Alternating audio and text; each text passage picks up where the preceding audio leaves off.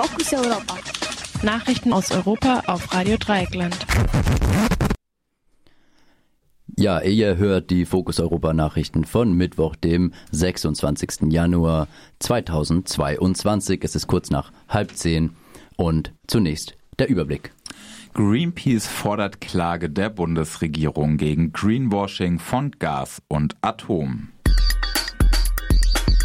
Kroatien. Präsident will bei Krieg in der Ukraine die NATO verlassen. Die Regierung widerspricht. Transparency fordert schärferes Gesetz gegen Abgeordnetenbestechung. Standesamt München verlängert wegen Kirchenaustritten seine Öffnungszeiten. Vizelandrat von Bautzen wird wegen Rechtsbruch gegen Impfpflicht von Rechten gefeiert. Und jetzt zu den einzelnen Themen. Greenpeace fordert Klage der Bundesregierung gegen Greenwashing von Gas und Atom. Der geschäftsführende Vorsitzende von Greenpeace Deutschland, Martin Kaiser, hat die Bundesregierung dazu aufgerufen, sich einer Klage von Österreich und Luxemburg gegen die Einstufung von Atomkraft und Erdgas als nachhaltig anzuschließen, falls sie sich nicht anders durchsetzen kann. Die EU-Kommission will an diesem Mittwoch die Einstufung von Erdgas und Atomenergie als nachhaltige Energien für einen Übergang zu anderen Energieformen beschließen. Dies würde zu Förderungen von Investitionen in diesem Bereich führen, woran insbesondere Frankreich mit seiner riesigen Atomindustrie und Plänen für neue kleine Atomkraftwerke ein Interesse hat.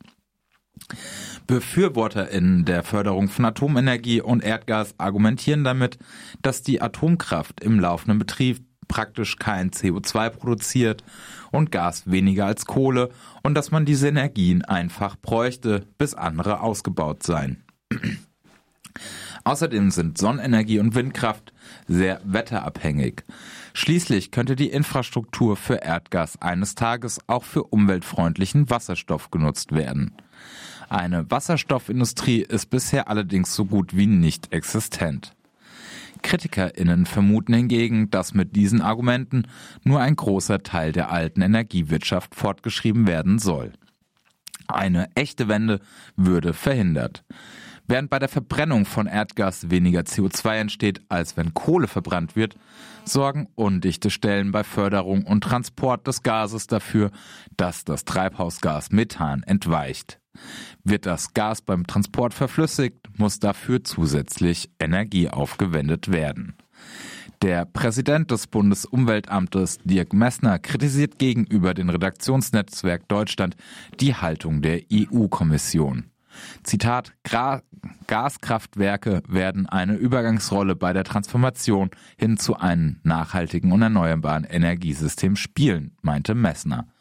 Die Aufgabe sei jedoch, nachhaltige Wirtschaftsaktivitäten zu identifizieren.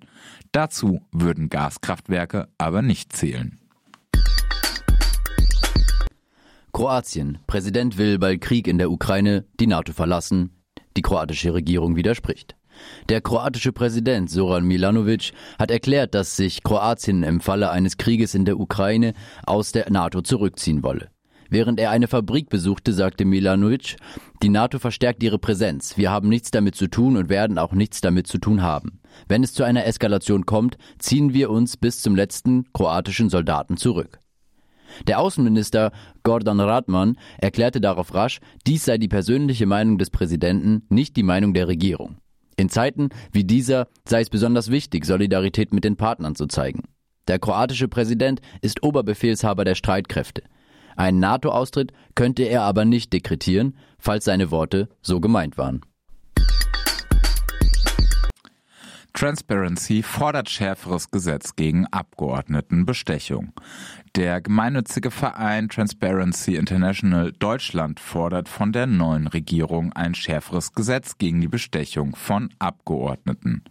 Anlass ist die Tatsache, dass die Abgeordneten erhebliche finanzielle Vorteile in der Maskenaffäre verschafft haben, dies aber mangels gesetzlicher Regelung nicht strafbar war. Dies kam insbesondere in einem Verfahren gegen Georg Nüsslein und Alfred Sauter und einen Unternehmer zum Ausdruck. Nüsslein und Sauter saßen zum Zeitpunkt der Auftragsvermittlung als Abgeordnete der CSU im Bundestag. Das Oberlandesgericht München entschied aber im November, dass weder eine Bestechlichkeit noch eine Bestechung von Abgeordneten vorliege, da sie ihre Lobbytätigkeit nicht im Rahmen für ihre parlamentarische Tätigkeit ausgeübt hätten. Das heißt, wird ein Abgeordneter etwa für ein Abstimmungsverhalten im Bundestag bezahlt, so ist das Abgeordnetenbestechung. Greift er oder sie aber nur zum Telefon und lässt seine Beziehung zu einem Ministerium oder etwa zum Gesundheitsminister spielen und kassiert dafür eine dicke Provision, so ist das nicht strafbar.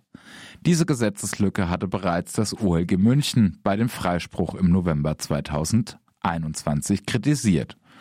Nun fordert Transparency von der neuen Bundesregierung ein Gesetz, wonach es generell strafbar sein soll, wenn Abgeordnete ihre Stellung gebrauchen, um sich selbst Vorteile zu verschaffen.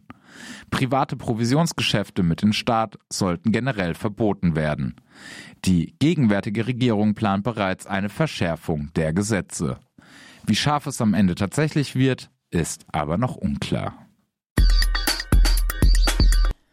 Das Standesamt München verlängert wegen Kirchenaustritten seine Öffnungszeiten.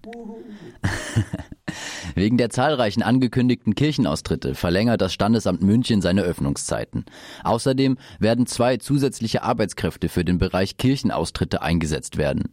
Die Zahl der gebuchten Termine hat sich seit der Veröffentlichung eines Gutachtens über Missbrauchsfälle im Erzbistum München-Freising am vergangenen Donnerstag mehr als verdoppelt. In diesem Zusammenhang wurde auch der Umgang der Kirchenoberen mit den Missbrauchsfällen seit 1945 kritisiert. Im Zentrum der Kritik steht wegen seiner hohen Stellung der emeritierte Papst Benedikt XVI. Als Kardinal Ratzinger hat er die Erzdiözese München-Freising von 1977 bis 1982 geleitet. Ihm werden vier Fälle von Unterlassung und die Einstellung eines wegen Kindesmissbrauchs einschlägig bekannten Priesters in der Seelsorge zur Last gelegt. Benedikt hat sich außerdem bei der Beantwortung der Fragen von Fragen der mit dem Gutachten beauftragten Kanzlei in Widersprüche verwickelt. Päpste können sich zwar nach einer Einschätzung des Vatikanischen Konzils von 1870 gar nicht irren, doch die Unfehlbarkeit gilt nur eingeschränkt bei Glaubens- und Sittenfragen und wenn der Papst als Lehrer aller Christen ex cathedra spricht. Das scheint die Beantwortung einer Frage durch eine Rechtsanwaltskanzlei wohl nicht einzuschließen. Zu klären wäre auch noch, ob die Unfehlbarkeit mit der Emeritierung verloren geht.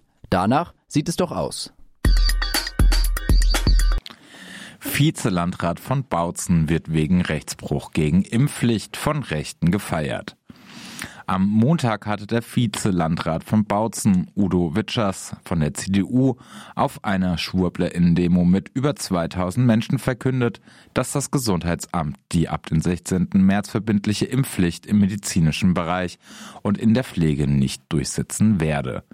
Das Video mit seinem Auftritt wurde innerhalb von 24 Stunden mehr als eine halbe Million Mal angesehen. Zu den Verteilern gehörten der Gründer deutschsprachigen identitären Bewegung Martin Sellner aus Wien, der antisemitische Veganerkoch Attila Hildmann, wohl von seinem Versteck irgendwo in der Türkei aus, und der rechtsradikale Corona-Protestorganisierer Sven Liebig aus Halle. Von der neonazistischen Kleinpartei Der Dritte Weg gab es ein dickes Lob.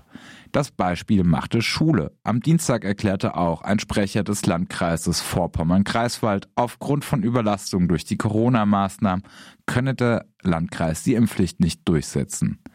Indessen ruderte der Landkreis Bautzen wieder zurück.